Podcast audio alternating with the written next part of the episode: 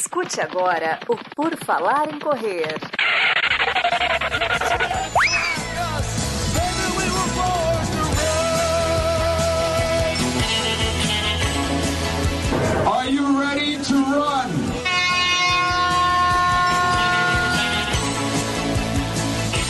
Começa agora mais um episódio do podcast do Por Falar em Correr. Sim, novamente estamos aqui sempre começando a sua segunda-feira logo cedinho no seu feed, no seu feed do podcast. Nós estamos aí com um episódio novo, né? Toda segunda pelo menos sai um episódio e esse é mais um deles, mais um TFC entrevista que nós vamos conhecer a história de alguém que corre, que pratica o esporte que tanto gostamos de falar. Eu vou estar aqui com o Maurício Geronasso. Tudo bom, Maurício? Bom dia, boa tarde, boa noite, ouvintes do Por Falar em Correr. Vamos lá, vamos ver o que a previsão do tempo nos reserva. Ou vamos ver como é que a corrida vai ser esse final de semana. Vamos ver, Maurício, vamos ver, porque nossa convidada de hoje, além de corredora, ela é apresentadora e é meteorologi... mete... meteorologista também. Nadiara Pereira está aqui conosco. Tudo bom, Nadiara? Seja bem-vinda.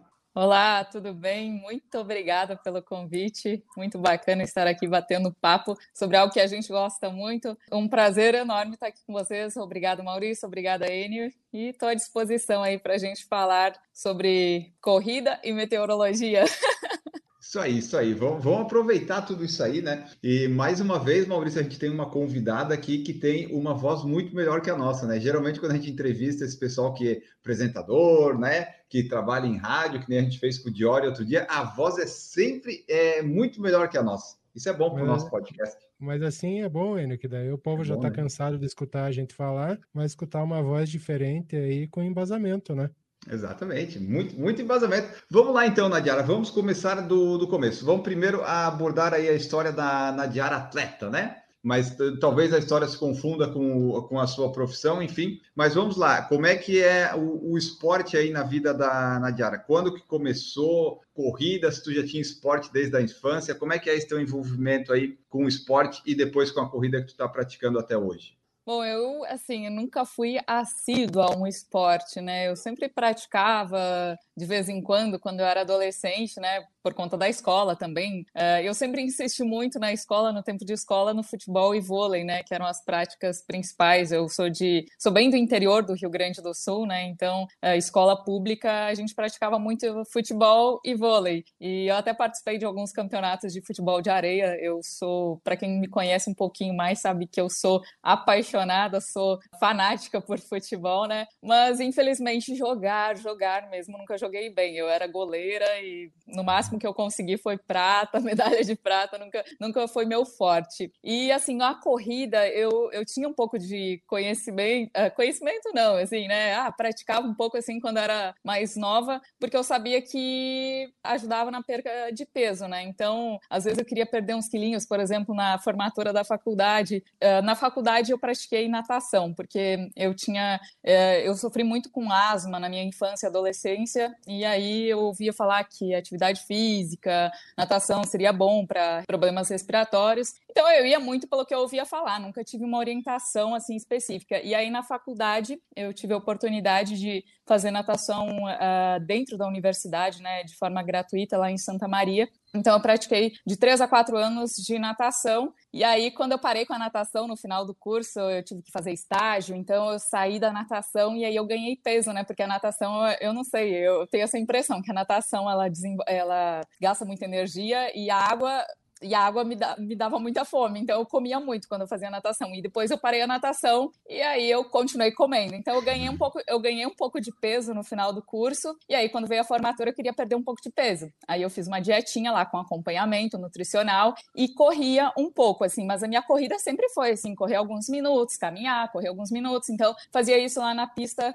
da UFSM e depois eu vim morar em São Paulo. E aqui em São Paulo eu não, não me apeguei assim, a uma prática de atividade física, porque eu vim para São Paulo para estudar, fazer mestrado, e aí eu comecei a trabalhar, então minha vida sempre ficou em torno de estudos, trabalho, estudos, uhum. trabalhos. E aí no final do meu mestrado uh, eu tive alguns problemas pessoais também, acarretou num distúrbio que eu ganhei peso muito rápido. Eu fui em 2012, eu ganhei mais de 10 quilos, assim, em questão de meses. Foi muito rápido mesmo. E aí eu trabalhava com vídeo, com a previsão do tempo, né, no canal Rural. E aí, eu nem deveria falar o nome do canal, né, porque, é, mas assim, é, é, que quando as pessoas ouvem isso, as pessoas até pensam pelo lado negativo, mas eu, eu falo pelo lado positivo mesmo, porque eu levei um choque de realidade que me fez bem, né, então mudou a chavezinha dentro de mim. Então, quando eu ganhei peso muito rápido e eu tava no vídeo, fazia chroma key, que dá uma esticada e tal, começou a ficar muito evidente, né, o meu ganho de peso e as roupas começaram a ficar mais justas, então eu recebi um toque, né, falaram assim, ó, oh, você não tá figurando bem no vídeo, você está um pouquinho cheinha, as roupas já não estão ficando bem, não sei o quê. E aí, quando eu fui chamada a atenção no trabalho, aí que eu dei um estalo, assim, nossa, não tinha percebido, né? Porque a gente parece que a gente, ainda mais quando você tá com a cabeça muito focada, eu tava, eu tava muito acelerada uh, com o mestrado, e a minha rotina do trabalho era muito, era terrível. Eu acordava 13 e meia, 4 horas na madrugada, é, então eu tomava um café na madrugada, aí eu ia pro trabalho, gravava um monte, aí por volta das 9 da manhã eu tomava mais um café, aí, almo aí almoçava correndo, aí dormia à tarde, de noite ficava focada na dissertação, e daí só comia porcaria. Uh, fast food, tomava Coca-Cola. Então, a gente não percebe, eh, passa tão rápido Sim. que você não percebe o ganho de peso, né? Então, quando deu aquele estalo assim, poxa, você, você não tá figurando bem no vídeo, aí eu, opa! E aí, algumas amigas, pessoas que uh, trabalhavam comigo falaram: não, vamos fazer a dieta da sopa, do H-Core, aquela sopa e não sei o quê. E eu sou uma pessoa que putz, a alimentação muda muito meu humor, muda muito mesmo, assim, se eu ficar sem comer, as pessoas que convivem comigo sabem, se atrasar, atrasar o almoço, a janta, eu, eu, eu começo a ficar muito mal-humorada. E aí eu tentei até fazer uma dieta, durou uma semana, e eu comecei a ficar muito mal-humorada e ficar, né, ficar com falta de energia e tal, e aí eu disse, putz, não rola eu vou ter que achar outra coisa. E aí foi quando eu disse, pô, tô do lado do Ibirapuera, né? Eu morava pertinho do uhum. Ibirapuera, porque eu, eu fui morar ali perto por causa do trabalho, né? Que eu, eu não tinha carro, acordava muito cedo. Aí eu disse, pô, vou fugir pro Ibirapuera, né? E aí eu comecei, eu fui, comecei a. O Ibirapuera foi, virou minha segunda casa, porque eu também morava sozinha, uh, tava longe da família, então eu comecei a toda hora que tinha um tempinho eu ia para Ibirapuera. E aí eu falava que eu corria, mas na verdade eu comecei e por muito tempo eu fiz isso. Foi assim: correr dois minutos, caminhar cinco minutos. Correr dois minutos e caminhar cinco minutos. E começou a ter um efeito rápido, assim. Eu comecei a, a desinchar, a perder um pouco de peso, então eu fui me apegando uhum. àquilo. E assim, demorou alguns meses, os meus amigos viam que eu falava que eu ia correr. Um amigo meu puxou, falou: ah, eu quero correr com você no Ibirapuera. E eu, ixi. Aí foi quando ele fez eu correr os primeiros cinco quilômetros sem parar. E aí eu achei que eu ia morrer, e aí veio toda aquela, aquela história, nossa, não nasci para isso, eu odeio corrida. Mas depois que eu corri, eu só lembro que depois que eu corri os primeiros cinco quilômetros, eu não quis parar mais. E aí veio tudo aquilo que a gente sabe da corrida, né? Que todo mundo que começa por o objetivo, acho, de perder peso, depois se apaixona, vira terapia. Eu, falo, eu costumo falar que eu passei por todas as fases, né? Foi primeiro para perda de peso, eu não gostava de correr, eu fui na insistência mesmo. Depois foi virou minha terapia, virou minha válvula de escape e, e, assim me ajudou muito em momentos difíceis mesmo, principalmente por esse fator de eu estar sozinha, longe da família. Uh, sempre que eu tinha momentos assim, eu cheguei a ter problemas de pré-depressão, crise do pânico e a hum. corrida sempre foi minha válvula de escape. Aí depois veio a parte da, da performance, que daí eu comecei a querer correr por tempo, querer correr longas distâncias. E hoje é tudo um pouco, né? É terapia, é, é performance, é tudo. Adoro de todas as formas. E esse ano que iniciou a correr ali, que foi no Ibirapuera, foi que ano mais ou menos? Há quanto tempo você está aí na, na, na, corrida? 2013. Eu ganhei peso muito rápido em 2012 e em 2000, início de 2013. O pessoal que mora em São Paulo, pelo menos o tempo que eu fiquei em São Paulo, umas épocas ali do, dos anos passados, quem corre sempre gostaria de morar de um lado de um parque, o Ibirapuera, o Vila Lobos, então estava numa situação boa, né? Só faltava, na verdade, começar. E agora eu descobri, Maurício, como é que eu posso falar para você? Você não está figurando bem, Maurício. Esse é um eufemismo que eu posso usar quando a gente quisesse né, falar. Bom, eu mas... já não figuro bem desde o começo do podcast, então, né? Mas eu acho que é o chroma key, Maurício, que você está usando aí no fundo.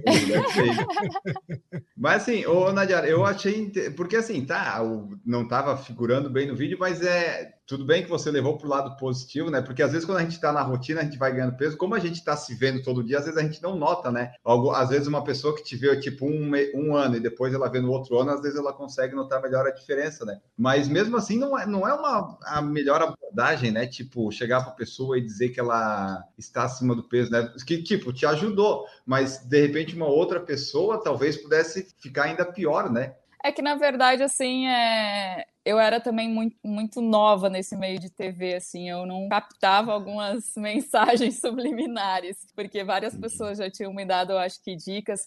Os meus amigos falavam que eu estava muito bem, né, que eu, né, uh, ninguém falava que eu tinha, ninguém, fa... assim, e realmente eu não estava, eu não estava acima do peso, eu tinha ganhado uns quilos e para mim estava tudo bem, assim, uh, só que Uh, já, nos bastidores todo mundo já falava, pô, sua, uh, tinha certas roupas assim, né? Ó, oh, essa roupa não tá servindo mais. Alguém do figurino falou, é, com esse vestido é bom você colocar um cinto. Aí eu colocava aquelas cintas, né? E só que aí acabava apertando muito, aí ficava ainda mais feio, porque apertava muito aqui e saltava, enfim. É, e, e aí hoje eu vejo os vídeos e realmente, se eu talvez se eu fosse um pouco mais experiente, eu teria percebido e teria recebido percebido os toques assim. Só que na verdade não, não chegou uma pessoa e falou assim, ó, oh, Nadiara, você vai ter que emagrecer, senão você vai não chegaram a, a me ameaçar, só que deram um toque para uma amiga minha para ela falar para mim, ó, oh, amiga, uh, seguinte, estão falando que você não está figurando bem no vídeo, e a gente vai ter que melhorar isso daí, porque as roupas não estão servindo mais, o figurinista tá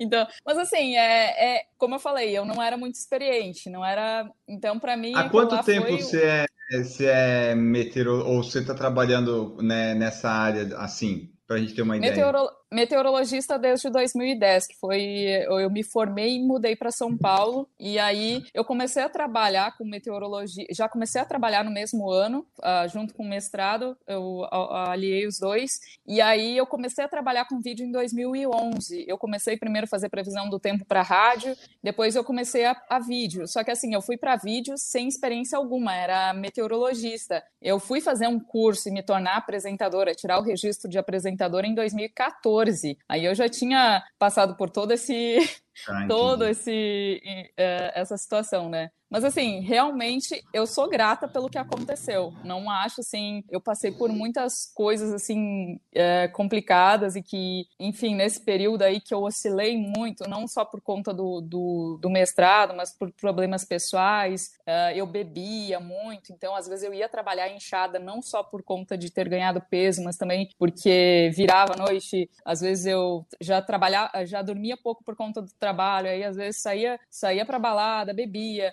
eu, eu não, tenho, não tenho vergonha de falar isso mesmo, porque realmente eu acho que a, a, a corrida assim deu uma, uma virada de chave na minha vida, porque não é que a corrida por si só muda a sua vida, e eu também não estou falando por uma questão estética, nossa, emagreci, perdi peso com a corrida. É porque realmente a corrida deu uma guinada assim na minha vida, tipo de melhorei meus resultados no trabalho, uh, melhorei minha concentração, porque aí a corrida te traz hábitos mais saudáveis, né? Depois que eu comecei a gostar de, de corrida de rua, de ir para as provas, eu preferia uh, ficar em casa, descansar, me preparado para a corrida, do que para sair, uh, sair para beber, né? Então, dormir melhor, comer melhor, me alimentar melhor, deixar de tomar um refrigerante para uh, tomar um suco, uma água, né? E, então eu fui uh, melhorando meus hábitos e fui vendo o resultado que isso trazia para mim. Melhorava minha concentração, melhorava minha, minha energia, né? Minha, minha disposição ao longo do dia e, consequentemente, melhorou muito a minha imunidade. Como eu falei, eu tive muitos problemas uh, com asma, com uh, toda sinusite, rinite no, na minha adolescência, e assim, eu, uh, eu tomava muito antibiótico. Até alguns anos atrás. Eu não tinha ano que eu passasse ilesa sem tomar antibiótico, sem ter que ir para o médico, sem ter que tomar injeção. E agora eu não lembro da última vez. Eu acho que assim, desde 2017, 2016, eu não passo um médico por causa de, de gripe, problemas respiratórios, assim, então não tomo antibiótico. Isso para mim é o maior ganho, assim. Então, foi uma, foi uma guinada, foi uma mudança assim que me fez muito bem E eu, eu sou grata. É, eu até tinha anotado aqui que eu ia perguntar, mas aí você já mencionou, porque você falou que a corrida, né, deu uma desinchada, mas aí junto com a corrida a gente acaba mudando as outras coisas, né? Como você falou, às vezes você vai vendo que vai melhorando, daí você diminui um pouco da comida aqui, um pouco da bebida colar, vai melhorando e tudo fica bom, né? E às vezes a consequência de perda de peso e tal vem, né, vem junto ali no, no pacote, às vezes nem é, às vezes nem é o, a parte melhor é essa, né? Às vezes são todas as outras, mas aí você conseguiu ali. E daí como é que foi a, a parte de ir para as provas, assim, descobrir as corridas de rua? Porque começou treinando, foi lá, um amigo te chamou, um amigo te enganou, te fez correr 5 km, né? Daí você, pô, ok, né? Agora comecei a correr de fato. Aí como é que foi até chegar numa prova e daí se envolver? Porque eu vejo que hoje, né, ali no seu Instagram, tá sempre correndo, treinando, tem já algumas participações em provas, e daí como é que foi para começar? Para falar a verdade, ela se é, desculpa que vai chover e não vai, é verdade, né? Ela, ela é verdade. É verdade. Não, eu, eu sou, eu, eu fujo da chuva um pouco, mas é mais por medo de me machucar do que adoro correr na chuva, mas eu fujo da chuva. Hoje mesmo eu fui para esteira e eu achei sofri demais, mas fui. Não, então eu uh, em 2013 mesmo, quando esse meu amigo me fez correr 5 quilômetros. Depois que eu corri 5 quilômetros, ele falou: vamos correr uma prova de rua. E aí, é, esse meu amigo é meteorologista também, e a gente estudava junto na USP. E aí, ele falou: ah, vai ter uma prova. Eu não sei se ele chegou a falar o nome da prova, não fazia ideia, não conhecia, mas foi o Circuito das Estações, a etapa primavera, em setembro de dois. Foi 30 de setembro de 2013. Uh, ah, era 5 quilômetros, e eu, eu fui para essa prova empolgada, assim, né? Eu tinha corrido só uma vez 5 quilômetros. E aí eu fui empolgada, mas com medo, assim, porque eu tava ainda naquela sensação que, nossa, não nasci para isso, mas pela festa, assim, eu já achei bem bacana, né, e tal. A galera, nossa, é Circuito das Estações, eu acho que é uma das provas que mais enchem, né? Então, era muita gente. E naquele ano tinha uma, ainda uma promoção, que era assim, ó, se você corresse um quilômetro a mais, quando, sabe, quando vira a curvinha da metade da prova, se você seguisse mais 500 metros, voltasse 500, que dava um quilômetro a mais, você estaria contribuindo com a instituição do, do Arthur Zanetti. Se não me engano, era Arthur Zanetti, 2013. Era, é era da, né? da ginasta. E aí eu cheguei na metade e eu disse, não, você pode ir, porque eu não aguento seis quilômetros. Para mim era um absurdo um quilômetro a mais. E aí eu,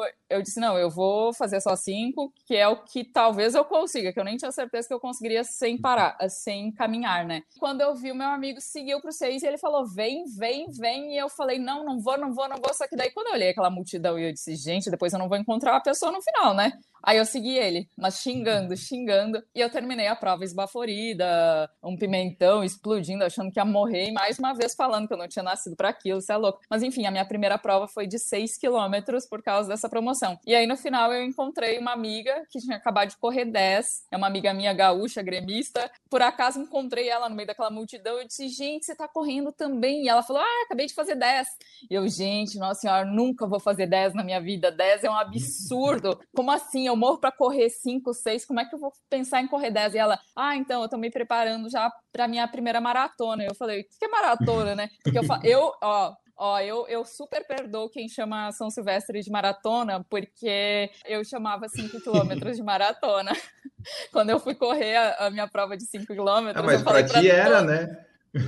Eu falei para to... eu falei para todo mundo que eu ia correr uma maratona. Falei para todo mundo, eu trabalhava na TV e eu falei para to... eu tinha acabado de mudar do canal rural para TV Cultura. E aí eu falei no... na TV Cultura que eu ia correr minha primeira minha maratona. E aí todo mundo, tá, mas você se preparou para isso? Eu... Depois que eu fui entender por que todo mundo ficou apavorado. É, então o pessoal até sabia que era uma maratona, até tava tá no lucro, né? Todo mundo sabia, eu que não sabia. E eu falei que eu ia correr. Aí, quando ela me falou que ia correr 42 quilômetros, aí eu fiquei em choque. E aí eu falei que era, era coisa de louco. É, já era loucura ela correr 10, imagina 42. E aí eu falei para ela que eu nunca correria 42 e no final das contas ela teve uma lesão séria, não conseguiu fazer os 42. Quando eu corri os 42, eu dediquei a ela e ela falou que depois que eu corri os 42, ela estava super empolgada a tentar de novo, né? Então foi, foi uma das pessoas que me inspirou muito. Foi esse menino que me ajudou muito, que era meu colega na, ah, no mestrado, e a minha amiga a gaúcha gremista que, que me incentivou bastante, que eu encontrei na minha primeira prova também. E esse circuito das estações, né, ele, de 2013 ele já largava no Pacaembu e chegava no Pacaembu naquela subida? Sim, né? isso.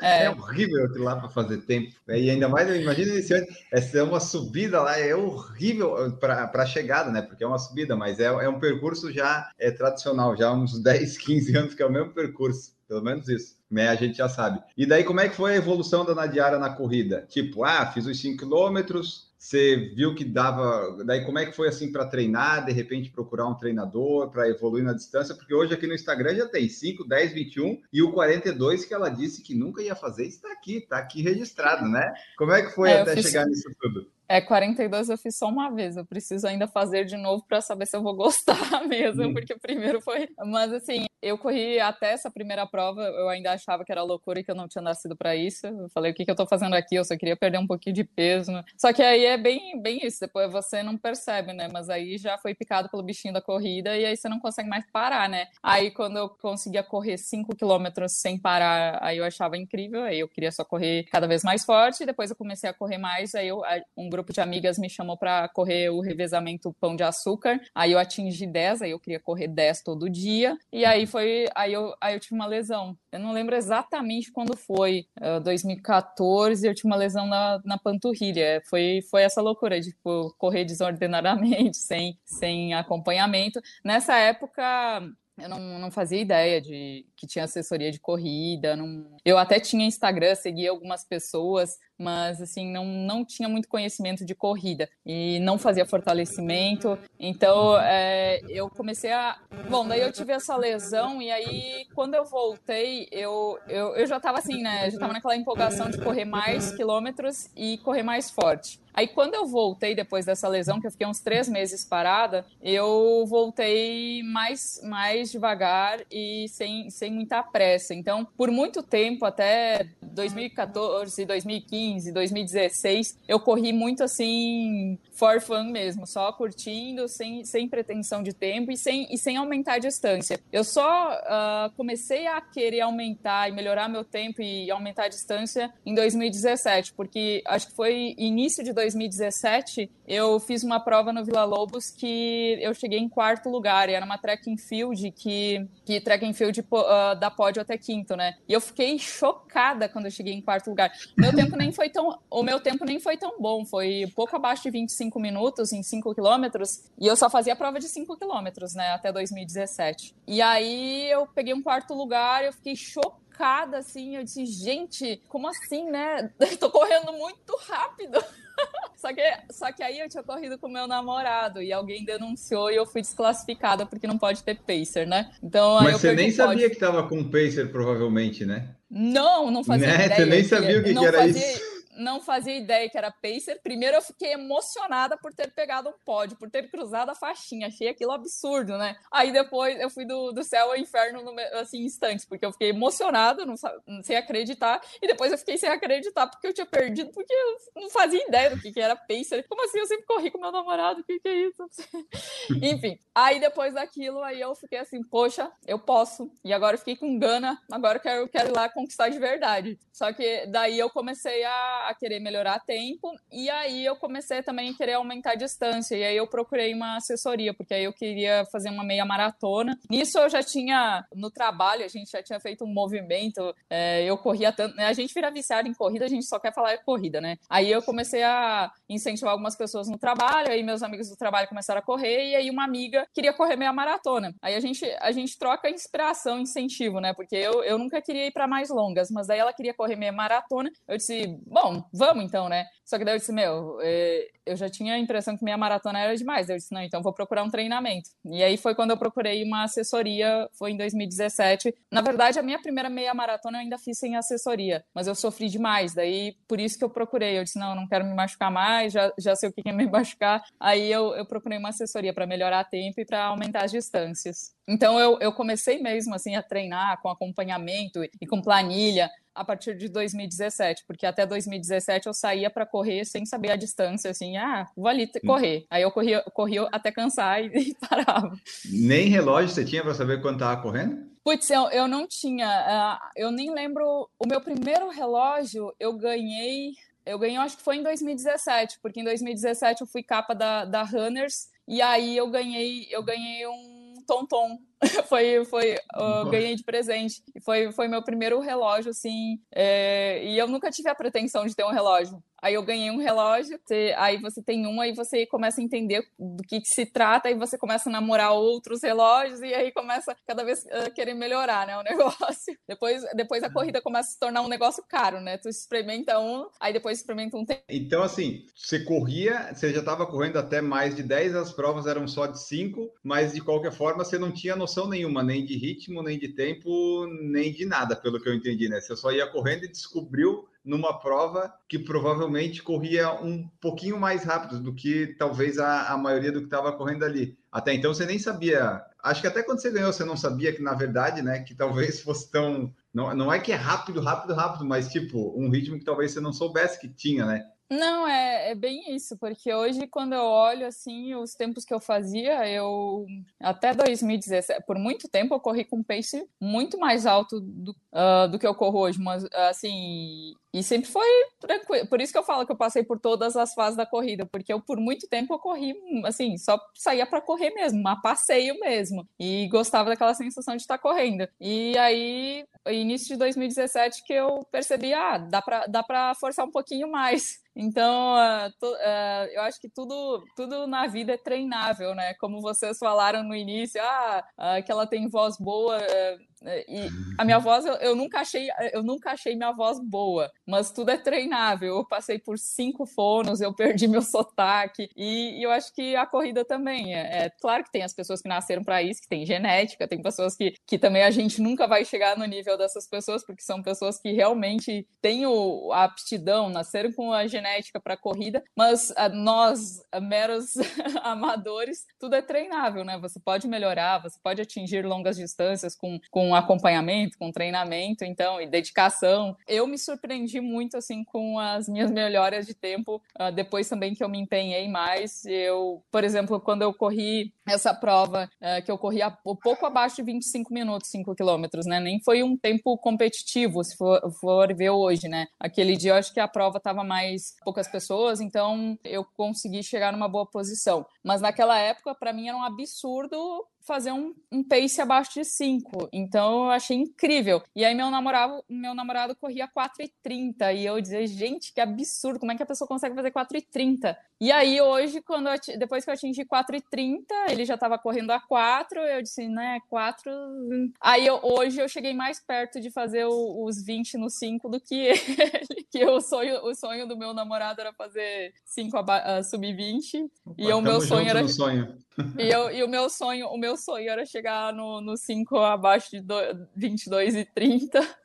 Então, e no final das tá contas, mais próximo do sonho dele. É, ele falou que se eu tivesse treinado, me dedicado, eu já tinha, já tinha chegado, já tinha baixado do tempo dele, mas é que é, às vezes. Uai, é... mas eu vejo aqui no seu Instagram, é, se tem alguém que se dedica e treina, aparentemente você, né? Tá sempre treinando, tá sempre fazendo ali, então. Ou, ou Não, foi eu treino... agora que você tá na pandemia Não, deu uma treino, parada? Eu treino pra caramba, assim, e eu gosto, eu gosto muito dessa rotina, assim, tipo, de se eu fico um dia, um dia sem treinar, eu, eu me sinto, eu me sinto, assim, parece mais cansada quando os dias que eu não treino, então eu preciso, para mim, eu sou uma pessoa que é, eu preciso fazer muita, mil coisas ao mesmo tempo, tanto é que eu tenho dois trabalhos e gosto de fazer, quando eu posso, dois treinos no dia, então é, eu gosto de estar tá bem ocupada, e, assim, só que corrida, é, eu nunca me dediquei muito a uma distância. Sempre que eu fico correndo muito nas curtas, batendo muito nas curtas, eu canso e aí eu quero ir para as longas. Aí quando eu tô correndo muito longo, eu canso, aí eu quero voltar a correr cinco. E aí o meu namorado fala que eu não tenho foco, né? Que eu tinha que focar na. se eu focasse no cinco, eu já teria baixado o tempo. Se eu, se eu focasse mais nas longas, eu, talvez eu fosse melhor. Mas é como eu sou amadora e não tenho assim uma pretensão de tipo, nossa, quero deslanchar numa distância, eu, eu eu prefiro ficar variando. Tanto é que eu, a minha as minhas distâncias favoritas uh, são 5 e 21. Eu ainda acho que a minha favorita ainda é 5 quilômetros, porque eu adoro aquela sensação de sentir o coração na boca o tempo todo. Mas eu quero ainda correr mais maratona para sentir o, o prazer de todo aquele o ciclo, o processo. E assim, e sentir se eu gosto mesmo, eu não sei. Uh, talvez na próxima eu descubra se eu quero continuar correndo maratona ou, ou não. e nessa, nessas distâncias que você comentou, Nadiara, você tem alguma pretensão de tempo ou só correr bem? A 5 quilômetros, é, eu ainda tenho o sonho de fazer abaixo de 20. É, eu nunca, nunca tinha imaginado isso, nunca tinha imaginado mesmo. Mas como eu cheguei perto, é, eu queria muito. Agora, agora eu queria muito, assim, porque eu senti que dava. Eu nunca imaginei fazer pace abaixo de 4, mas aí quando na prova eu fiz 3 km abaixo, com pace abaixo de 4, eu fiquei chocada. E aí eu fiz um teste de 3 km também que eu fiz com, com pace abaixo de 4, e aí eu disse, putz, dá, dá para trabalhar isso e. e buscar, mas assim, é, é muito, é desafio meu, né? É um, é, eu gosto de me desafiar e eu acho que é isso que, que me move, que me motiva. Então, é um desafio meu, assim, é buscar, não digo tão logo, né? Porque agora tô, tô as minhas pretensões são mais para longas, mas um dia, quem sabe? eu vejo, eu me inspiro, eu me inspiro muito em mulheres assim que estão correndo muito bem aí há muito tempo. Então eu acho que ainda um dia dá para buscar, mesmo que eu venha ter filhos, mesmo que ainda tenho muito tempo pela frente. Então não, não tenho pressa não. Ó, porque tá aqui, é, tá 20 e 37 hoje quando a gente tá gravando, né? Faltaram 38 segundos. É, pou, é quer dizer, é pouco, mas a gente sabe que é difícil, né? Buscar pra esse cinco, pouco, né? Para 5 é muito tempo, né? Para 5 é muito tempo, cada segundo. Só que assim, essa prova aí, o meu tempo, o tempo oficial dela é, deu 20 minutos e 1 segundo. É, só que eu sei que não foi o oficial. Então eu botei, eu botei o do relógio porque foi uma track and field. A track and field para mim nunca fechou. Eu não sei se é o problema do meu relógio porque não, o problema da track field. A track field ela tem esse, essa tradição de alguma das distâncias nunca dá certo. Geralmente é de 5, eles é, então, para pra, pra galera fechou, pra galera fechou. E assim, eu fui a sexta, a sexta colocada e todo mundo colocou que foi sub-20. Eu disse, não, eu cheguei na cola da quarta e da quinta, não, naquela galera não foi sub-20. Mas tudo bem. É, eu achei que meu relógio podia estar errado, mas assim, eu, eu cheguei na linha de. de uh, cruzei a linha e aí eu vi que eu ia dar um RP bonito, que eu não tinha ainda baixado de 21. Aí eu, eu segui correndo. Só que aí, claro, eu peguei, eu peguei trânsito, né? Depois da linha de chegada. E aí eu segui correndo. E aí eu desliguei o relógio. Então, por isso que eu coloquei o tempo do relógio, porque pod poderia colocar o tempo oficial de 20, 20 minutos e um segundo, mas eu sei que não foi. Quer dizer, eu preferi seguir meu relógio porque não, não tinha fechado ainda, os, tinha, faltava 100 metros, né? Então, tá. aí eu, eu fechei os 5 quilômetros para. ah, não, mas é melhor, né? Porque se tu coloca 20,01 ia dar. Aí você entrava em depressão, porque, tipo, dois segundos, dois segundos, aí a pessoa desanima, né? Tipo, não, como assim? Dois, né? não, não dá. E a track field tem essa tradição de algumas distâncias não bater mesmo, e daí, né? Mas aqui, ó, daí o 10 já tem aqui 44, 44. A meia tem 1,44,39, mas tem um treino que aparentemente você fez em 1 hora e 40, né? E a maratona que está o tempo mais desproporcional, vamos falar assim, que é porque você só fez uma. Onde é que foi essa maratona? Foi em Floripa, foi essa prova que teve agora. É, é a minha. Você estava em 2019, primeira... né? 2019 foi. Você teve, é... aquele, teve aquele painel, você estava participando, não estava? De, da Expo. Isso, isso, da, das mulheres, é, das mulheres na, na, corrida. Nessa prova, assim, por isso que eu falo que eu preciso correr mais uma maratona, porque o meu ciclo da maratona foi um ciclo lindo, assim, foi, eu não passei por nada que as pessoas costumam dizer que, nossa, que você não aguenta mais treinar. Eu sempre ia para os treinos cada vez mais empolgada, porque, nossa senhora, eu vou correr, vou atingir mais uma distância que eu ainda não corri. Então, eu ia para o treino de 30, para o treino de 32, eu fiz até 34, super empolgada. E os meus treinos saíram redondinhos, bonitos, assim, e eu tava super bem. Só que eu tive uma baixa uh, duas semanas antes da, da maratona. Não sei se foi psicológico ou que, eu fiquei meio gripada. Aí a minha, a minha, a minha nutricionista foi minha terapeuta, me, me ajudou com um monte de coisa de imunidade para eu não tomar remédio, né? Para não, não prejudicar. E eu me recuperei, só que eu fui para eu fui para a prova assim com a cabeça muito bagunçada. Aí chegou no dia da prova, eu tive literalmente eu tive crise do pânico. Eu comecei a chorar já no Uber. Uh, uh, eu sentia minhas pernas travadas, eu dizia, eu não vou conseguir correr. Aí eu larguei chorando. Aí na, na, na, na beira-mar ali, o sol nascendo, aí eu soltei. Aí tava lindo tal. Tava tudo, né, a energia da galera. Mas assim, até, até alguns uh, acho que até um quilômetro depois da largada eu estava muito tensa, eu estava travada. Aí eu me soltei um pouco, só que com 18 quilômetros eu já comecei a sentir dor, porque eh, realmente acho que eu entrei muito travada, não, não soltei, não consegui aquecer. E aí eu, a partir do 23, eu comecei a ter que dar umas caminhadas, uh, travava o joelho, começou a travar o joelho, aí, aí pegou o quadril. E assim, eu não tinha sentido nada, nada mesmo durante o, o ciclo, mas aí eu saí da maratona lesionada. E assim, aí foi, foi no sofrimento,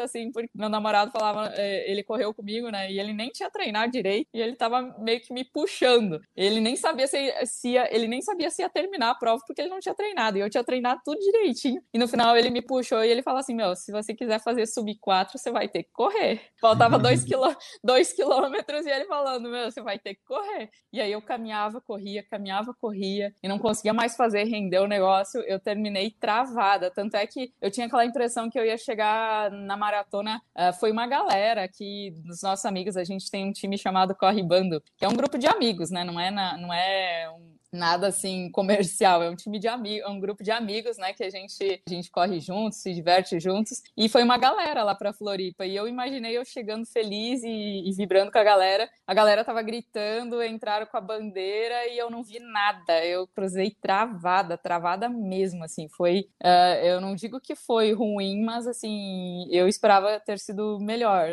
em vista do meu, do meu ciclo, né? Que eu curti, que foi muito bom. Então, preciso fazer outra para entender. É, pelo que eu entendi, o seu ciclo foi todo muito bom e daí na maratona deu tudo errado. Então, você não, no ciclo você não teve aquelas fases de baixa, mas na maratona você pegou a pior parte da maratona, que é quando a gente não faz uma maratona bem, quando dá tudo errado, né? Aí é uma é, então, desgraça. É, é, é assim, eu, eu, não digo que deu tudo errado, porque o meu namorado que correu do meu lado, a minha nutricionista que acompanhou toda a parte mais difícil, meus chororô, todos eles falam que por muito menos uh, viram outras pessoas desistirem. Então, eles. eu até vou me emocionar, né?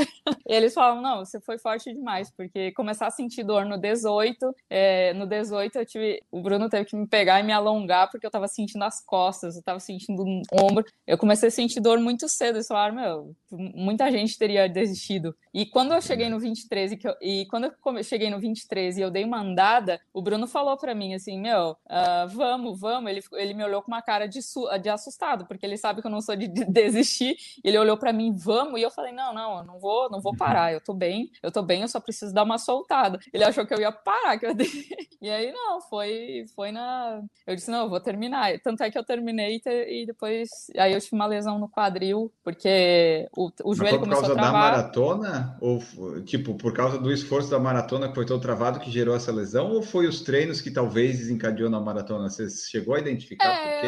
Eu, eu, eu não sei. Eu, eu o que o que a gente avaliou com fisioterapeuta, com médicos e todo mundo que me acompanhou no pós, que eu passei por tanta gente, foi que realmente eu tive uma é, a banda iliotibial, né? Então eu tive uma inflamação, é, eu tive uma, uma infla...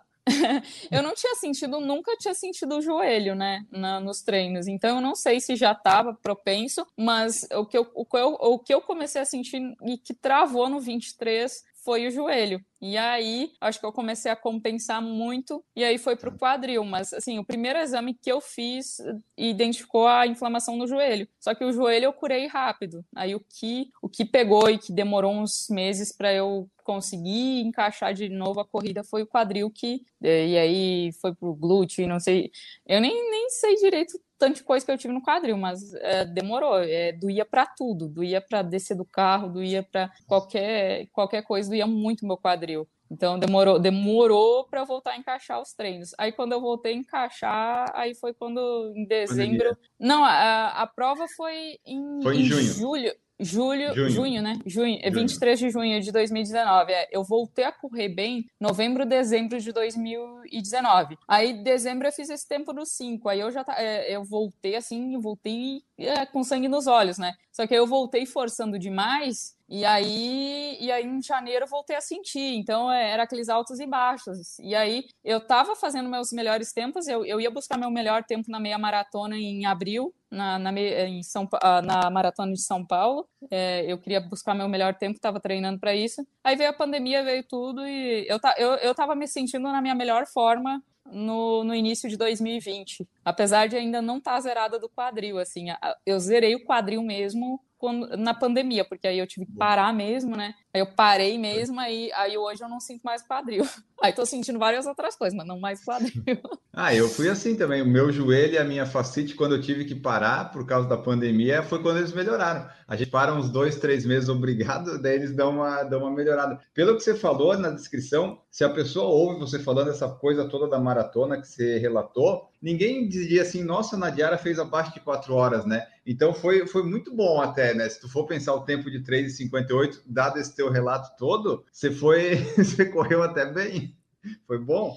Não, foi, foi realmente, assim, para a primeira maratona, é, eu sabia que eu tinha condições, né? Eu esperava um sub 4, e só que eu tava correndo, assim, os meus treinos tal, estavam correndo, é, tava correndo para 13, daria para fazer uns 13,40, 13,45, assim. É, só que assim, eu não tinha pretensão de tempo, é, é, então eu não me frustrei com o tempo, porque é, o sub 4 foi, foi muito bom na situação que eu corri. Então eu não me frustrei, uh, eu me frustrei com a situação, assim, né? Eu queria ter curtido mais, ter chegado no final feliz, ter visto a galera que tava lá, tipo, o pessoal que tava vibrando, uh, e eu vejo os vídeos assim, eu cheguei travada, não olhava para o lado.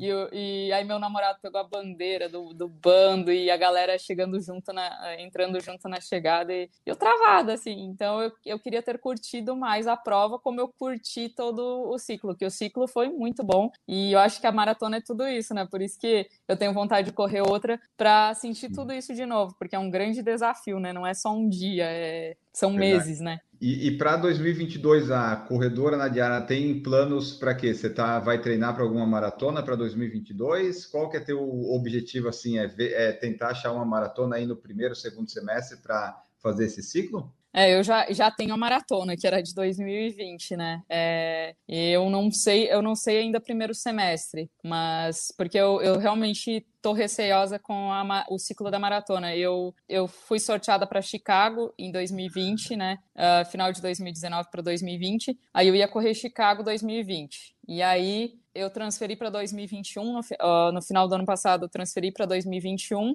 Aí eu estava inscrita agora e eu comecei a treinar para agora para 2021. E eu falei, pô, se eu não conseguir, eh, tudo fechado ainda, né? Eu falei, ah, se eu não conseguir para Chicago, eu vou correr virtual, vou correr aqui, vou correr uh, qualquer outra prova que estiver, ou vou correr na rua mesmo, eu vou correr os 42 esse ano. E eu treinei, eu cheguei a fazer 32 quilômetros, e só que esse ano eu tava pegando pesado, assim, eu tava fazendo uns treinos fortes, talvez muito forte para mim, assim. E na verdade eu não dosei muito, assim. Eu podia até fazer alguns treinos fortes, mas eu acho que eu tinha que ter seguido um pouco mais a planilha. O meu, o, o meu treinador colocava lá treino leve e eu ia para pancada. Então. Quem que é seu eu, treinador? Eu, é o Marcelo Velar.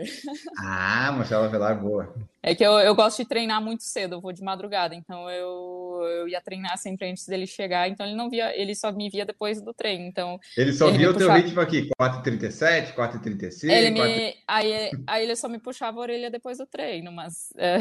Mas é assim, e aí eu, eu machuquei de novo, machuquei de novo, machuquei o tornozelo. Uh, não, foi, não foi uma lesão tão séria, né? Eu tô, já tô voltando, já tô encaixando de novo o ritmo, né?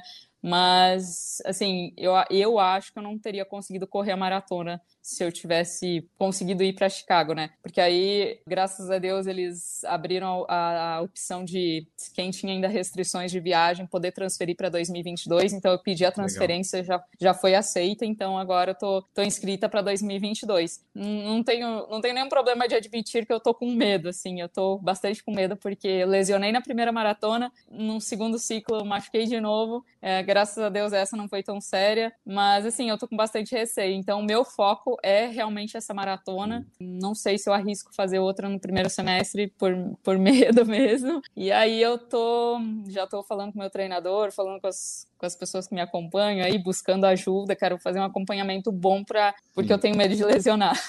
e principalmente para dosar, porque eu sou uma pessoa que realmente me empolgo muito quando eu vejo que está encaixando, que eu tô bem, eu, eu, não, eu não consigo dosar, eu não consigo segurar o, o ritmo. Então, e ainda mais se eu tô correndo do lado de uma pessoa que corre mais forte que eu. Então, eu, eu preciso aprender a, a, controlar, mesmo que eu sou uma pessoa impaciente. Então, é treino regenerativo, treino uh, alongamento, essas coisas é muito importante, mas é, eu tenho dificuldade, eu preciso, preciso encaixar mais isso na minha rotina. Ó, o Pedro Espinosa está aqui, ele mora lá em Illinois, ele vai correr Chicago ano que vem, então, ó, Pedro, você já sabe que a Nadiara estará correndo em Chicago também lá, ó, então já, já sabe que outubro tem bastante tempo, né? Bastante tempo, tempo para treinar. O Renato Moraes falou aqui, ó, só fazer o ciclo comigo, Nadi, tô gordo e lento. Renato vai, Renato vai para Chicago, vai para Chicago. Aliás, a, a, gente, mais do que uma maratona, a gente ia pela viagem, né? É, o Renato. Vale a pena. É, eu, uh, eu, Renato, eu, meu namorado, Renato e a esposa, a gente ia para a gente ia para Chicago, depois ia fazer uma viagem juntos. Então, a corrida, a corrida junta tudo isso, né? A corrida proporciona grandes momentos e grandes amizades, né? Porque a galera da corrida, as pessoas que a gente conhece, que a gente faz planos juntos, são pessoas incríveis. Então, é muito bom tudo isso.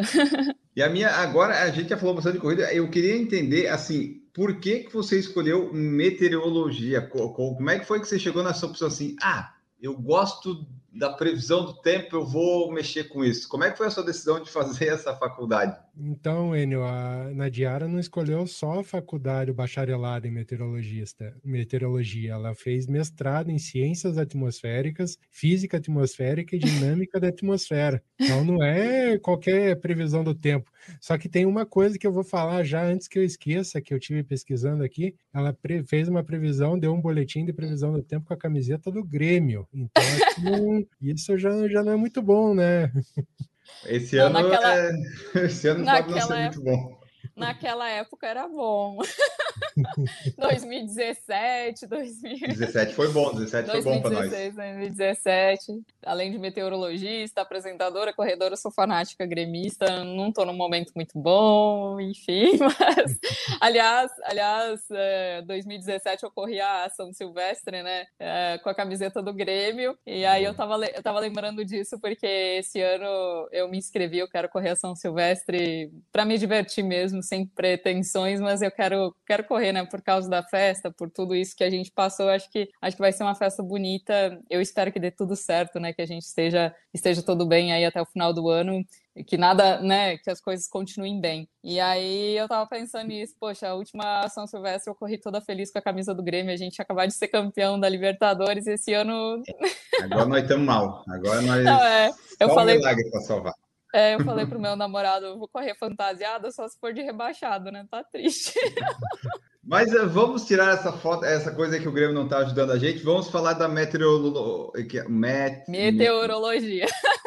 A primeira coisa para você passar no curso é saber falar, né? É, como é que foi que você escolheu é, esse curso aí? É, eu, eu sempre gostei de exatas, eu sempre fui muito bem em física e matemática. Física eu nem gostava tanto, mas eu ia, eu ia bem nas partes exatas e gostava muito de matemática. E aí eu sempre pensei em fazer alguma coisa da área das exatas. A princípio eu gostava de arquitetura, queria fazer alguma coisa nessa, nesse é, nesse ramo. Quando eu estava no segundo ou terceiro ano do ensino médio, eu ouvi falar de meteorologia, que era um curso novo em Santa Maria, né, na UFSM. Comecei a estudar sobre o curso, achei incrível. Nossa, física, cálculo da atmosfera, que incrível. E aí eu fui numa feira das profissões, que tinha em Santa na, na universidade, encontrei a galera da meteorologia, achei incrível. E foi, foi porque era um curso novo e era física e e matemática. E aí eu, lá em Santa Maria, tinha uma, uma prova chamada PACE, né? Que a gente fazia uma prova no, no primeiro ano, no segundo ano e no terceiro ano do ensino médio. Então eu entrava direto sem, uh, sem vestibular. E aí eu passei por essa prova em meteorologia. Eu até passei em arquitetura pelo, pelo Enem, né? ProUni, naquela época, é, que a gente passava em, em universidade particular, né? Eu tinha três universidades, se eu não me engano, para escolher, é, que eu tinha passado, e aí, e aí eu preferi meteorologia. E não sei, não sei o que deu na cabeça, mas eu, eu acho que foi mais por ser um curso novo, diferente, assim, que eu resolvi fazer meteorologia. E aí eu sofri bastante no início, porque apesar de saber ter ciência que era, era parte das exatas, o início, os primeiros quatro anos, a gente tinha aula com a física, com a turma de física. Os meus são colegas... quantos anos? Primeiro quatro, com quantos anos vocês Ah, não, é, peraí, o curso são quatro anos, os primeiros dois anos, os primeiros, ah, tá, quatro, tá, tá, tá, os primeiros quatro semestres. E aí eu sempre fui uma boa aluna, e quando veio a primeira, o, primeiro, o primeiro exame, eu fiquei apavorada, aí eu tive uma reprovação em Física 2, nossa, aí eu achei que tinha acabado o mundo, aí eu queria desistir, só que é, minha mãe falou assim, meu, não, a gente, é, eu venho de família humilde, minha mãe falou, não, você, você primeiro se forma, e aí quando você conseguir se bancar, você faz outro curso, mas agora se entrou nesse, vai terminar esse. mas assim, uh, foi, foi meio empurrão assim, mas sofri muito, é uma, é uma faculdade difícil, eu chorava pra caramba com física, mas assim, foi bastante gratificante e, e é um curso apaixonante, porque realmente trabalhar com fenômenos atmosféricos é incrível. Previsão do tempo é um pouco sofrido, assim como o futebol, né? A gente, a gente sofre, a gente sofre também, quando erra, é, dá vontade de chorar, mas é muito bacana, mas... é, é, todos os dias é um desafio. Mas assim, mas é, eu... foi difícil, foi sofrido e ela foi fazer um mestrado então, é, é, eu não sei se é o, eu não sei se é o curso, se é a universidade que te encaminha muito para a área de pesquisa, né? Eu durante, durante o meu a minha faculdade eu já eu comecei a trabalhar com iniciação científica no segundo no segundo semestre já. Então eu eu, e assim, eu fiz um trabalho de faculdade muito bacana. Eu trabalhei com ozônio atmosférico, a química da atmosfera, a atmosférica, o buraco de ozônio antártico. Então foi um trabalho incrível. Eu trabalhei com o pessoal do INPE. E aí eu fiquei emocionada com aquilo, achei incrível. Tinha várias. Uh, uh, apareceram várias oportunidades e minha orientadora me, me várias possibilidades. Eu achei incrível. Eu queria fazer mestrado do, e fazer mestrado na USP e fazer doutorado fora do Brasil. Eu já tinha traçado assim na minha cabeça, tinha prometido prometido para minha mãe. Minha mãe sonhava em ter uma filha doutora. E aí eu vim para São Paulo, passei no mestrado aqui e vim fazer mestrado na USP. E já estava com tudo traçado. Só que aí, putz, aí desandou porque quando eu vim morar para São Paulo, eu, eu tinha uma bolsa de mestrado. Aí apareceu a oportunidade de trabalhar, eu disse, putz, para conseguir me, me sustentar em São Paulo, preciso de uma, mais uma renda, né? Não, dava, não tava conseguindo sobreviver com a bolsa só. Aí eu comecei a trabalhar, e aí eu comecei a gostar mais da rotina de trabalho do que da vida acadêmica. E aí acabei terminando o mestrado mais na. empurrando um pouco a barriga, assim. Na força aí... do ódio para acabar. E aí, é, eu ainda tinha o sonho de fazer doutorado, mas é, é aquela coisa, se você quer ir para pesquisa, você não pode parar, porque se não se parar, você fala, uh, diz, vou, vou, voltar, não volta mais, porque eu terminei o mestrado, eu disse, ah, daqui uns dois anos eu volto pro doutorado, não voltei mais. Prefiro a rotina de, a rotina, a loucura do trabalho, de é, empresa privada, do que o mundo da pesquisa. O mundo da pesquisa você não tem não tem férias, né? Você até tira férias, mas você você sai para as férias imaginando como que eu resolvo aquilo, como que se você se você não finalizou finalizou o projeto, se você não terminou o que você tinha que calcular lá, você vai passar as férias inteiras matutando como resolver aquilo. Então, um programa, uma, um cálculo. Então, é, realmente eu prefiro prefiro ter a rotina de tipo uh, tal dia eu tô de folga e tô de folga mesmo. Não tem que ficar me preocupando que que eu como como desenvolver a resolver tal questão. Então você caiu na mídia de paraquedas é isso? Foi foi. Porque... Não era uma coisa que você esperava, porque tem aquela questão, né? Todo jornalista tem que entender meteorologia, mas nem todo meteorologista é jornalista, né? Exatamente, exatamente, porque é, na faculdade a gente até teve uma disciplina de mídia e eu sempre falo isso porque meu professor ele, ele sempre me convida para os eventos tal e porque eu falo que eu sou muito grata a ele, porque ele foi um dos primeiros que disse assim: Nossa, você tem dom, você deveria seguir nessa área. E eu dava risada, falava: Da onde?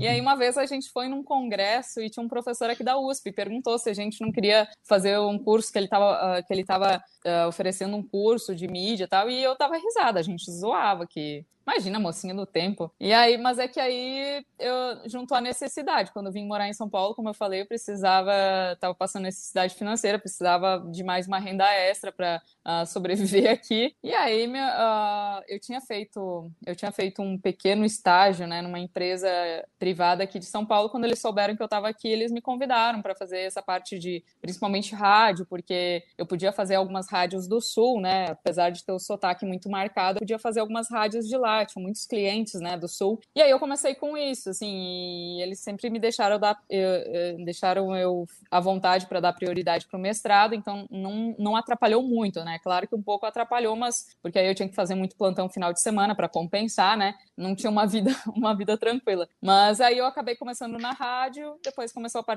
a, a aparecer algumas oportunidades em canais. É, eu fui mais para a parte de agro, né? Trabalhei canal do Boi, canal rural. E aí me apaixonei muito por essa parte de, como eu sou filha de agricultor, né, sou do interior, lá do Rio Grande do Sul, eu gosto muito dessa área, e aí comecei a desenvolver mais nessa área. Eu, aí eu até comecei a apresentar, apresentei um tempo na, na TV Cultura, fiz algumas entradas para Record, apresentei para Record Rio Grande do Sul, Minas também, mas aí eu tive uma proposta para trabalhar numa empresa de, de agrotecnologia e resolvi sair um pouco dessa área de, de previsão do tempo, né, é, de mídia. É, deu uma dorzinha no coração, assim, mas apesar de gostar bastante, eu foquei em que era a minha área e pensando a longo prazo, né? Mas aí, como eu tinha feito, eu fiz o curso de apresentadora, né, no Senac, tirei o registro de locutora, apresentadora, fiz também um curso de mestre de cerimônias. Aí começaram a aparecer algumas oportunidades, né, alguns, uh, alguns eventos, algumas coisas, e, e aí eu fui convidada, apareceu uma oportunidade agora em 2019 para fazer os sorteios das loterias Caixa. E aí eu topei, era um freela rápido, mas aí acabou, acabou se estendendo e aí eu tô até hoje. Então, então, hoje, minha parte apresentadora é mais fora da meteorologia. É, eu faço esse trabalho para a Rede TV e para as loterias. E hoje a meteorologia está mais voltada para o agro, numa empresa de agrotecnologia. Eu sou gaúcho, moro em São Paulo e trabalho em Uberlândia. E, e esse é, que você falou dessa empresa que você está, o que, que, é que você faz? É, é, é, com previsão de tempo igual? É, é sempre mexe com o clima, é isso, né? Isso, para o agro é, é, é, uma previsão muito específica, né? É uma previsão, ah, é, é, uma previsão de curto prazo, né? Um acompanhamento, se vai chover para o monitoramento tipo, da. Tipo previsão de Fórmula 1, tipo, vai chover daqui a meia hora para saber se o que, que os caras vão fazer, alguma coisa assim. Não, é a curto prazo que a gente fala é uma previsão ah, tá. para os próximos 10 dias. Mas assim, a, a, tem a previsão de curto prazo, a de médio e a de longo. Mas assim, o que, é, o que impacta muito no, na agricultura é a climática, né? Aqui a gente chama que é de médio e longo prazo. Então, para o agricultor, o agricultor assim é, é, um público muito muito exigente e muito inteligente. Assim, eles entendem muito de fenômenos como é o Ninho, Laninha, e a gente trabalha com uma, algumas empresas de energia também aqui de São Paulo. Então, eu acho muito gostoso trabalhar com essa área, porque é uma área que gera muita discussão e aplicação mesmo da meteorologia. Uh, uh, é, é muito bacana apresentar a previsão do tempo, mas apresentar a previsão do tempo na TV aberta, você fala, vai chover aqui, vai chover ali. Você mal, mal consegue explicar um fenômeno meteorológico. Agora, na, na, na agricultura, você tem que aplicar muito mais, você tem que explicar muito mais, você tem que dar um porquê. Quando você erra, você tem que explicar por que você errou. E tem, e tem muitos clientes que gostam de falar por telefone, ligar. Às vezes a gente também a gente tem que fazer apresentações, né? Tem que fazer seminários. E, e eu acho muito gostoso isso, de Claro que às vezes a gente é cobrada, tem, tem agricultor. Aquele tio que abre a janela, você falou que ia chover, mas eu estou olhando aqui na minha janela e quando eu fecho aqui o sul, não tem jeito, vai chover mesmo. Aliás, é, é tipo, é, mas é tem todas essas previsões, mas é, é um negócio, é, ele é um negócio assim meio imprevisível, apesar da, da previsão, ou, ou, tem uma certa previsibilidade só eventualmente que, que dá errado, digamos assim, ou é um negócio meio caótico que pode mudar de uma hora para outra? Olha, uma previsão 100% assertiva não existe. Se uma, uma, se uma alguma empresa prometer 100% de assertividade, ela vai estar tá mentindo. Mas a, a, previsão do tempo aqui no Brasil tem melhorado bastante, né? Os, os modelos têm se, uh, os modelos meteorológicos têm melhorado bastante e as empresas têm se aplicado mais, né, em melhorar as previsões com tecnologias, com e com equipes de, eh, né, de, de TI melhores, assim, trabalhando, focando nesse desenvolvimento de previsão.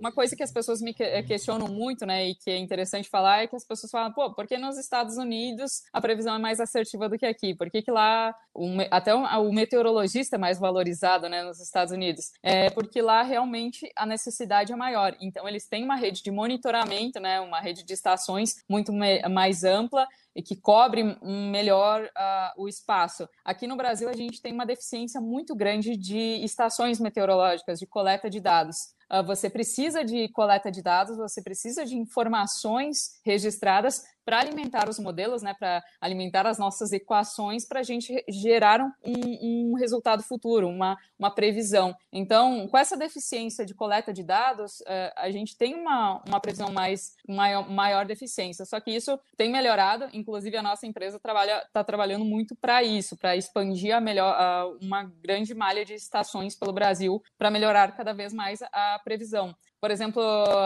uma região que é muito difícil a previsibilidade é norte, nordeste, porque, por exemplo, um estado com uma grande extensão como o Pará ou a Bahia tem pouquíssimas estações espalhadas. Tá. Então, a cobertura de estações é muito pequena e aí é difícil você fazer uma previsão para um estado enorme como o Pará com uma ou duas estações no estado, não, não, não consegue cobrir né, toda a área. É. A, gente, a, a, gente acredita que num futuro muito próximo a gente vai estar tá, vai tá cobrindo aí grande parte da, do mapa e as previsões têm melhorado. A gente tem trabalhado para isso. Eu, eu sonho ainda em trabalhar com, com uma previsão bem mais assertiva. É, eu, eu uso a do, do celular aqui. Geralmente ela está acertando. A do celular aqui ela tá, tá, tá, tá, tá com uma assertividade boa ultimamente. E assim, ó, para daí a gente encaminhar para o final, para eu fazer essa ligação de meteorologia e corrida, é quando você vai correr, você, você fica louca do tempo também para ficar querendo ver como é que vai ser e tal, ou, e, e, tipo, no seu caso é pior ainda, porque você sabe exatamente quando aquela nuvem vai virar e pode virar uma chuva que vai acabar o seu rendimento. Ah, eu, eu, eu costumo prestar atenção sim. É, por exemplo, se final de semana tem previsão de muita chuva no sábado, eu já programo o treino para domingo, porque eu, assim, eu não tenho problema problema de correr na chuva, mas eu, eu tenho receio, assim, de escorregar e, e me machucar, e já vi muita gente machucando por isso. Uhum. Então, e eu já corri prova com chuva e que eu travo mais, porque eu, eu acho que eu fico tensa mesmo. Então, se eu puder, eu prefiro correr sem chuva. Hoje mesmo eu acordei, tava, tava chovendo um pouco, eu disse, ah, vou pra esteira. Então, eu, eu prefiro não correr com chuva por conta da, do risco mesmo, tenho receio. Então, uh, se eu puder escolher, eu fico de olho, assim, na, na meteorologia. Uh, não gosto muito de correr no calor, apesar de ser apaixonada. Você tem informações privilegiadas, né? é, então eu acompanho, eu fico ligada. Tipo, por exemplo, domingo, eu vou, vou fazer 21 quilômetros domingo. Aí eu poxa, vai estar tá quente pra caramba. Você é louco. Aí, é, né, o treino, quando é treino, eu programo, né? Eu vou correr mais cedo. Vai estar um calorão, o sol vai rachar, eu já vou correr mais cedo. Mas aí, quando é prova, algo combinado, aí eu já, já tenho que, já tá. tenho que preparar, preparar mais a hidratação. Ó, e daí para a gente, estamos indo para o final, as últimas perguntas. O Matheus perguntou aqui quais serão os próximos números do sorteio da Mega Sena. Essa informação privilegiada não tens, né? É, não, aí. aí não dá. Eu costumo, não dá. eu costumo falar que eu sou muito pé frio, a minha família já está decepcionada. É, é, que nem previsão do tempo. Eu aprendi com eu aprendi com meu primeiro chefe que não, faço, não faça previsão do tempo para os amigos para não perder a amizade. E, e, os números da Mega Sena tá indo no mesmo caminho, tá? A família inteira tá chateada porque não tá dando sorte.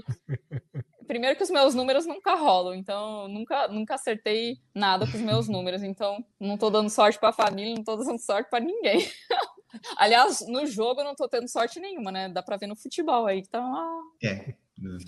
Jogo, nós, jogo nós estamos mal. Ó, e daí a última coisa que eu tinha separado umas curiosidades para o final, porque tem um, um, tem, eu vi aqui na internet, Nadiara, como saber se vai chover, se as vacas estão deitadas é porque vai chover. Isso, isso confere? Essa das vacas eu não sabia. Deve ter ah, alguma então. coisa, deve ter alguma coisa com a pressão, porque, né, quando a pressão tá baixa. Ah, Você gabaritou aqui, ó. Assim como os pássaros, os, como os pássaros, os gatos parecem ser sensíveis à mudança de pressão. Os gatos sentem a queda na pressão e procuram deitar em lugares abrigados da chuva. Apesar de se basear em conhecimento popular, é uma observação que pode ajudar você a se questionar. Você, você gabaritou a pressão, ó. É, porque quando, quando tá propício a chover, a, diminui a pressão e aumenta a umidade, né? Então, ah, por exemplo, os pássaros voam mais baixo, as cigarras, por conta da, da maior umidade, o peso nas asas e a, e a pressão que muda, né? Então, por isso que as pessoas também sentem esse negócio das pernas, do, do, do das articulações. Maurício, ela é... foi falando essas coisas, foi gabaritando toda a lista dos 10 itens que eu tinha aqui, ela foi falando um por um. Não, eu já ia perguntar se aquele galinho português funciona mesmo. Putz, aqui em casa eu tenho um. eu ganhei um que veio de Portugal, mas para mim não funciona, porque os dias mais secos ele tá, ele tá invertido. mas eu tenho um. Legal. Mas é, é, essas crenças têm, tem bastante coisa que a gente não, não duvida, não, porque realmente tem, tem muita explicação científica. Tá, e daí a última mesmo para fechar de vez aqui, ó. Eu vejo nos seus treinos, você sempre está treinando ali, sempre tem uns Nike no seu pé. Quais são os tênis que você tem gostado de usar e treinar ultimamente, assim, os que você gosta para correr? É, então eu tenho tentado variar, né? Eu tenho o meu favorito, mas eu tenho tentado variar um pouco os tênis, por, justamente por conta dessas uh, dores que eu tive, o tornozelo. Então eu tô tentando variar mais os tênis para não ficar viciada num, né? Mas é o meu, os meus favoritos aí, o meu favorito de treinos é o Tempo Next, né? É, é muito gostoso e, e parece principalmente para treino mais longo, é, eu sinto que ele é, parece que retarda um pouco a fadiga, né? Eu, eu sinto mais, mais impulsão com ele e também um retardo da fadiga. E há, há, menos tempo eu comecei a usar o Vaporfly, né? Eu tenho menos experiência com ele porque foi esse ano que eu comecei a usar e eu tenho achado ele incrível. Para velocidade ele está sendo incrível, mas assim, não posso falar muito porque eu nem corri nenhuma prova com ele, então é, tenho pouca experiência, mas assim, de mais tempo assim, o que eu mais gosto é o é o Tempo Next. O um que é ótimo custo-benefício, agora nem tanto, né? Subiu um pouquinho o preço aí para mim é o Pegasus. O Pegasus foi o primeiro tênis assim que eu comecei a fazer tempo tempo com ele assim, e para mim era era pau para toda a obra, né? Para mim era o tênis de para todo tipo de treino. Eu gostava muito é do melhor, Pegasus. É o melhor. É, então é, é, eu acho assim que é um tênis. Então eu, eu, eu uso muito assim o, o React, né? O, e o Pegasus para uh, rodagem, treinos, treinos assim que eu não vou pegar muito pesado e que também tem mais uh, preciso de uma estabilidade maior. O, o React uh, Infinity Run eu acho que ele dá muita estabilidade, estabilidade. Então quando eu vou fazer um treino que principalmente ah tô sentindo um pouco mais, vou correr mais leve, ele dá uma estabilidade, então eu corro com ele. Quando eu quero fazer um treino mais moderado, vou pro tempo Next e tô louca para fazer uma, uma de velocidade aí, vou correr 21 no final de semana, vou, vou correr com o, Vaporfly para ver se, se dá certo.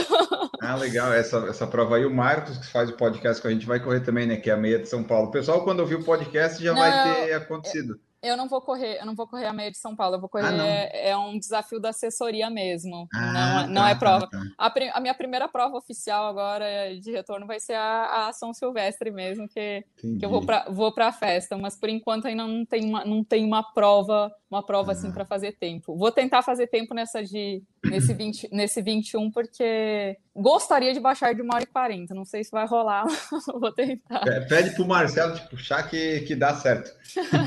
Bom, ó, pessoal, o, o, esse podcast aqui ele está chegando ao final e aí, quando ele for publicado, a Nadiara já vai ter corrido, então você pode lá no Instagram dela buscar ver como é que foi o, o, desempenho dela no Instagram, nas redes sociais que ela vai falar aqui agora, porque eu vou agradecer sua presença, Nadiara, muito obrigado por participar aqui conosco, contar um pouquinho da tua história, um pouco do teu conhecimento da meteorologia, que nos ajudou aqui, né, Maurício? A gente já, já aprendeu algumas coisas, mas, né, muito superficialmente. Muito obrigado, deixa aí teus meios de contato, rede Instagram, aquela coisa toda, e muito obrigado.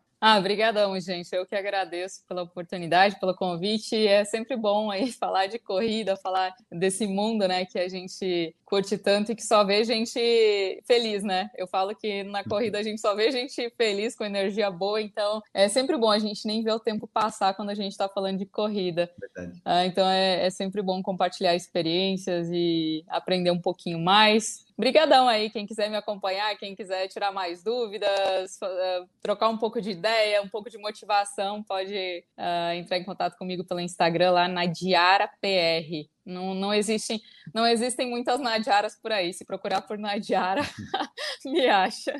Obrigadão, gente. Muito obrigado, Nadiara. Maurício Geronasso, vamos embora, meu amigo. Tchau. Olha, eu vou te falar uma coisa. Vamos esperar acabar o episódio, vamos conversar em off com a Nadiara. Já tenho planos aqui para 2022 a gente colocar no redação a previsão do tempo todo final de semana para as corridas de rua do Brasil. Vamos dar uma conversada com ela, ver se encaixamos aí na, na redação que... UFC semanal aí, né? É, é, tem que remunerar, Maurício. Não, não, não sei se, se sai tão fácil assim.